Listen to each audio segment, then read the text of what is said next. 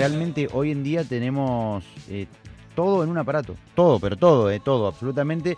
Y que podemos conectar el mundo en segundos.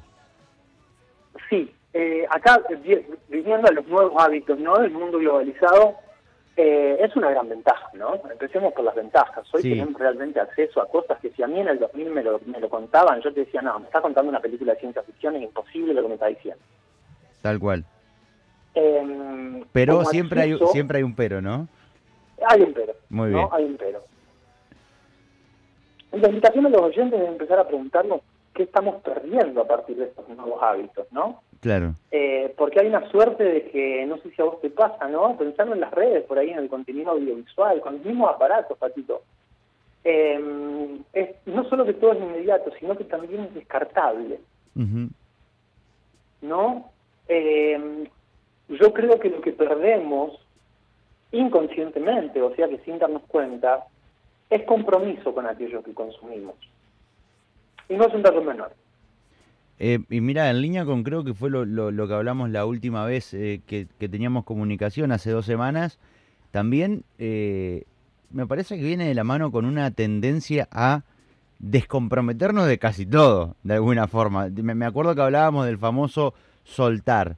Y bueno, pará, o sea, no es todo soltar y soltar y soltar. No sé si hasta, no sé hasta dónde es sano el soltar tan fácilmente porque eh, te, te va al bombo, digamos, y no te, no te agarra de nada.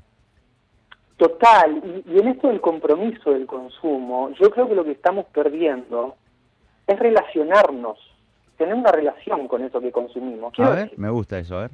retomo el tema de los discos, ¿viste? Dale. Yo soy medio musiquero. Conseguí un disco, yo me acuerdo cuando conseguí el disco de Red Hot Chili Peppers Californication. Ajá. Era una liturgia con mis amigos sentados a escuchar el disco. Pará, porque antes la gente se sentaba a escuchar música. Sí, digámosles a los...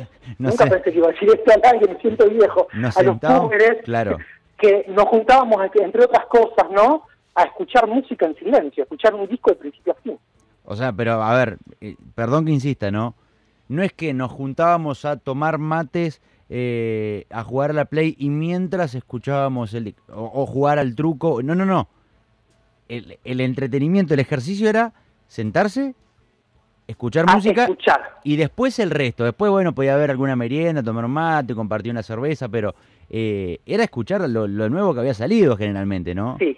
Y, y también, eh, de- bueno, te, te habrá pasado lo de por sentado, ¿no? Primero con las caseteras y después con las primeras grabadoras de CD, que copiar Claro. un CD era realmente un incordio porque llevaba tiempo y estábamos todos cruzando los dedos para que salga bien eh, el malabar de, de- de transferir o de piratear un poco de música en aquel tiempo.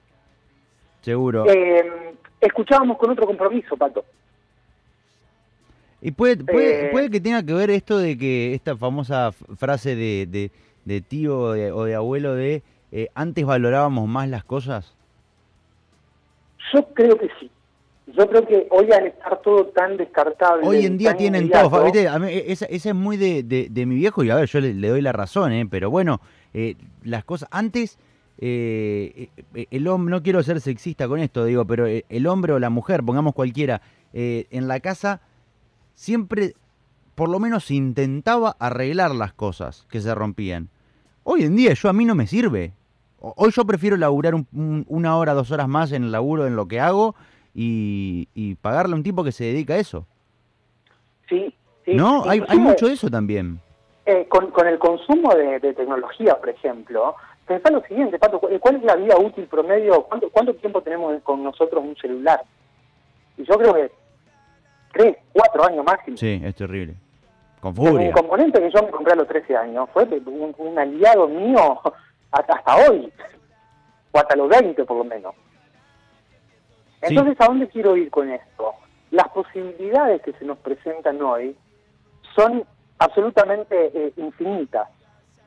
El tema es que consumimos con otra conexión sensorial, porque es tanto el estímulo y tan descartable todo, que ya no sé yo creo que estamos perdiendo esta forma comprometida de consumo.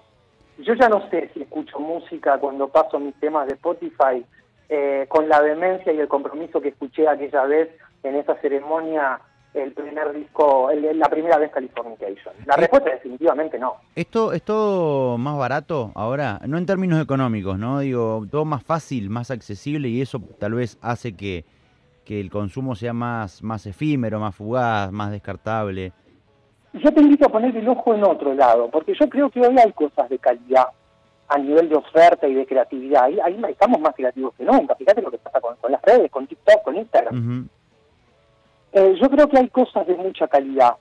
Creo que lo que estamos perdiendo es el paladar para distinguirse a nosotros algo nos resulta de mayor o menor calidad. Es como que todo tiene el mismo sabor. Claro, en realidad también tiene, mucho que ver con que hoy en día todo, todo pasa por un colador y por un filtro. Y, estamos, creo yo, eh, esto creo yo, eh, poniéndome en, sociólogo, que estamos muy mal acostumbrados a que nos den toda la comida procesada, ya y nos digan esto es bueno y esto es malo. Sí, ahí vienen eh, cositas para meternos, ¿no? Yo creo que hoy lo que, parte de la pérdida del compromiso que estamos teniendo es que damos mucho por sentado. Claro. Damos por sentado que lo que tenemos al alcance estuvo y va a estar siempre, o que... Eh, y el punto es, es un montón. Eh, yo, yo cada vez que, muchas veces en mi, en mi neurotismo, ¿viste? es como que perdón a los artistas por escucharlo tan descomprometidamente. quiero decir, a ver, em, pasamos posteos y, playlists y no nos detenemos con todo el cuerpo a consumir lo que estamos consumiendo. Yo creo que nos pasa con la comida, creo que nos pasa con la música, creo que nos pasa con lo audiovisual, con los vínculos que hablábamos antes también. Entonces es una paradoja muy grande porque hoy tenemos al servicio probablemente la mayor heladera y biblioteca que jamás existió y no sé si no estamos perdiendo la capacidad para distinguir qué nos resulta mejor o peor porque simplemente agarramos lo que está sobre la mesa. Es muy paradójico. Sí, que, que yo vuelvo en esta, en esta teoría conspirativa un poco, en esta postura medio conspiranoica, a insistirte en esto de que eh, eso que está sobre la mesa no está ahí de forma random. Alguien lo puso, ¿no? Y, esto tiene mucho que ver con que hoy nos dicen, esto está bueno. Y vos decís, che, pero a mí no me gusta. Bueno, tenés mal gusto. Esto es lo que está bueno, esto es lo que está malo. Hablaba con un amigo la semana pasada que tiene directamente que ver con eso, él es ingeniero en sistema y me explicaba un poco cómo funciona todo el tema de los tagueos y el cruce de datos, ¿no? Y algo de eso hay. Eh, en el sentido de que fíjate que todas las plataformas de contenido, Netflix, Spotify, por nombrar algunas, mismas las redes, ¿no? Como Facebook, Instagram, eh, aparecen eh, la lista de sugeridos o, los rankings de lo más visto. Entonces lo que perdemos es un compromiso activo en buscar eso que a mí me gusta. Eh, generalmente nos quedamos ahí. Lo cual es, pensarlo porque es, a ver, volvemos a poner a contralumno y volvemos a la nostalgia, ¿no? Yo te decía que encontrar un disco a mí me llevaba tres horas. Hoy encontrar un disco me puede llegar, llevar con suerte 45 segundos, Pato. Eh, pero bueno, sin embargo no lo busco. Claro. No lo busco. Hago clic en la esta música capaz que es para vos y me meto ahí y empezamos a surfear entonces a mí lo que me pasa es que soy un gran em, explorador de contenido sin consumirlo. Eh, voy haciendo clic en cosas para ver que nunca veo. Y me enojo mucho con eso, ¿no? Seguro. Esto debe ser lindo escucharlo. Mira, Spotify me recomienda esto, lo escucho después, lo escucho después. Me pasé media hora haciendo eso. ¿Y sabés cuántas canciones escuché? Cero. Porque no estabas escuchando en realidad. No, y hay un sistema, las redes, gente, vamos, ¿no? Em, hay toda una psicología, una ingeniería psicológica para que nosotros estemos creyendo que tenemos una libertad de elección y siendo en realidad, en, lugar de ser los usuarios, somos un poco el producto de todo eso. Claro. Ojo, con esto no estoy diciendo dejemos las redes, estoy diciendo, che, metámosle un poco de conciencia y compromiso al asunto. Juanma, vamos a, alguno de los mensajes, ¿te parece? Porque están buenísimos y me siento identificado, creo que con todos. Eh, dejé de jugar, preguntábamos en, redes sociales y también abríamos el juego en el mensajero también, de eh, qué cosas eh, dejamos de, alguna forma de hacer por eh, esta fugacidad, por, por esta inmediatez en, en, el, en, la forma de consumir. Dejé de jugar al fútbol en el campito y pasé a jugar al FIFA en la Play. Esto es terrible.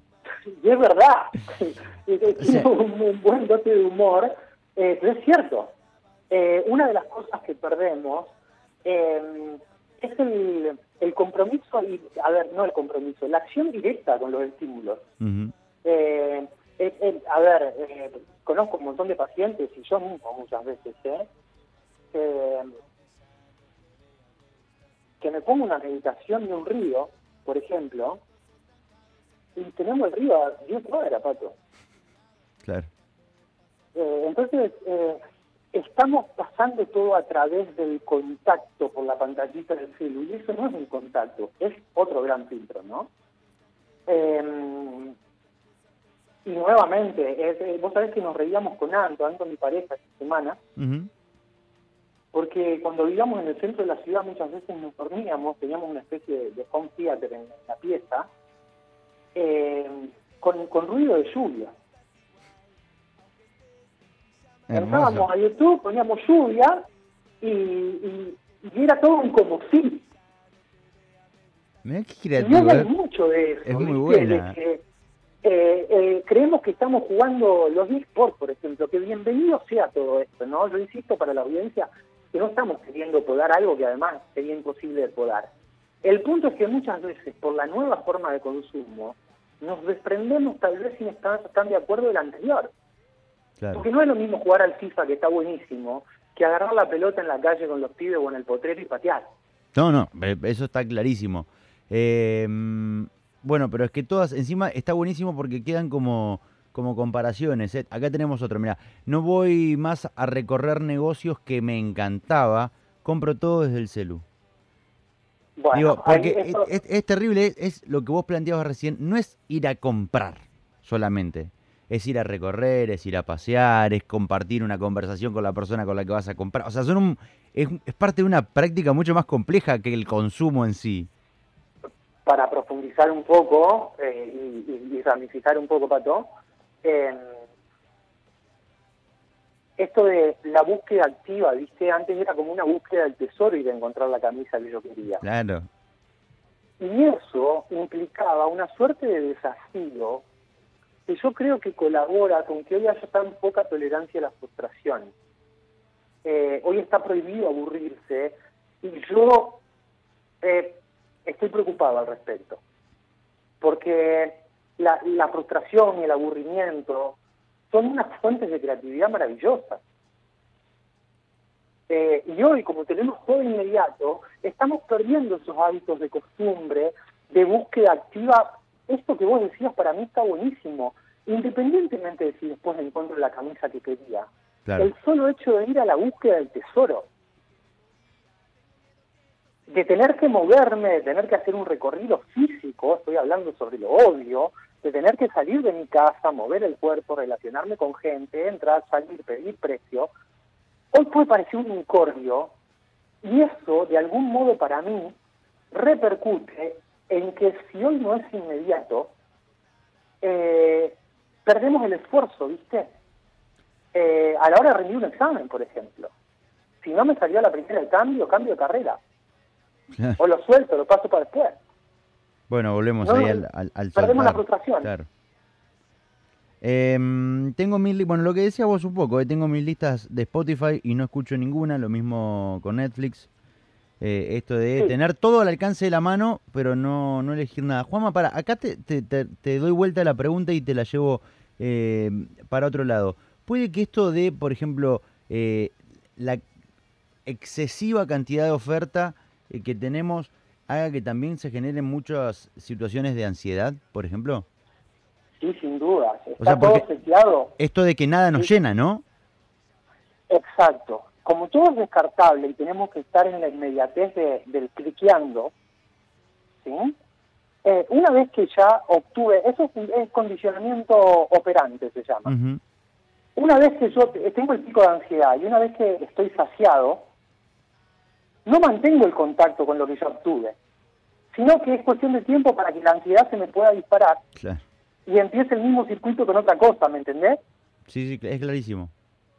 Eh, entonces, cuando yo obtengo ese refuerzo positivo, que se llama en psicología, que es la recompensa, me acostumbro inmediatamente, y está todo tan sobreestimulado, que salgo a buscar otra de inmediato. Y esto, que es el pierde, patito querido, yo soy partidario de que antes teníamos una relación con nuestros objetos y el consumir. Eh, yo con este disco que te mencioné y con tantos otros tengo una suerte de relación.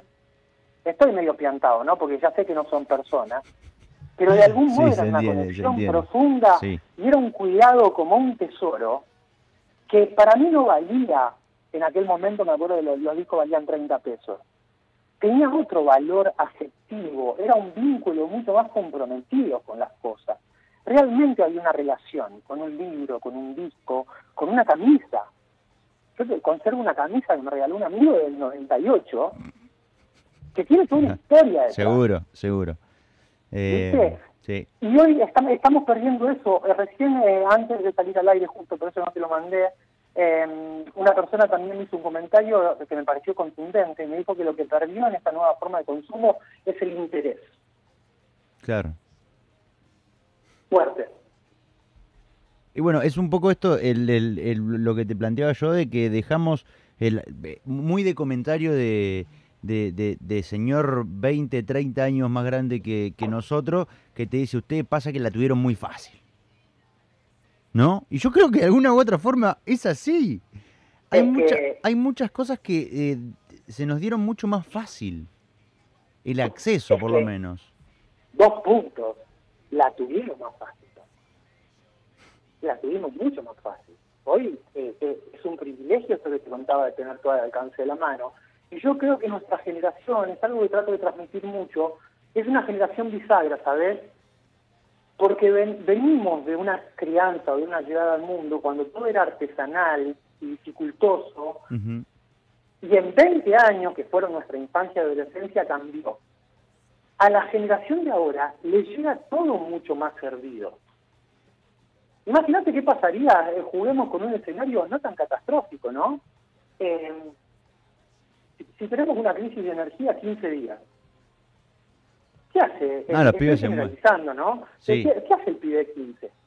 Sí, yo, yo creo que yo me muero. Imagínate el pibe de 15 que su vida está, está cae WhatsApp, olvídate. 20 minutos y estamos toda la puteada. sí, sí, seguro. Pero yo creo que... perdón, Pablito, que vos caías en algún momento del micro, de que creo que la pandemia, vos sabés, de algún modo nos invitó a reconectar con ese compromiso.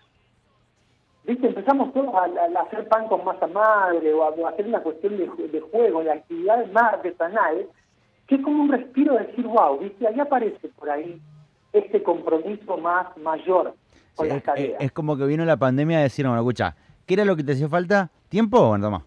Ahí tenés el tiempo. A ver qué haces. Y creo que fue también, también fue un poco eh, la incertidumbre de los primeros días y la gente después como que empezó a activar, a decir, bueno, voy a empezar a aprovechar, voy a ordenar la casa, voy a hacer esto, voy a arreglar esta cosa que hacía años que no arreglaba, voy a acomodar tal cosa, voy a probar cocinar esto, eh, porque realmente tiempo era lo que sobraba. Bueno, esperemos, esperemos que eh, no vuelva a sobrar tanto de acá en adelante porque eh, parece que viene complicada la mano, ¿no?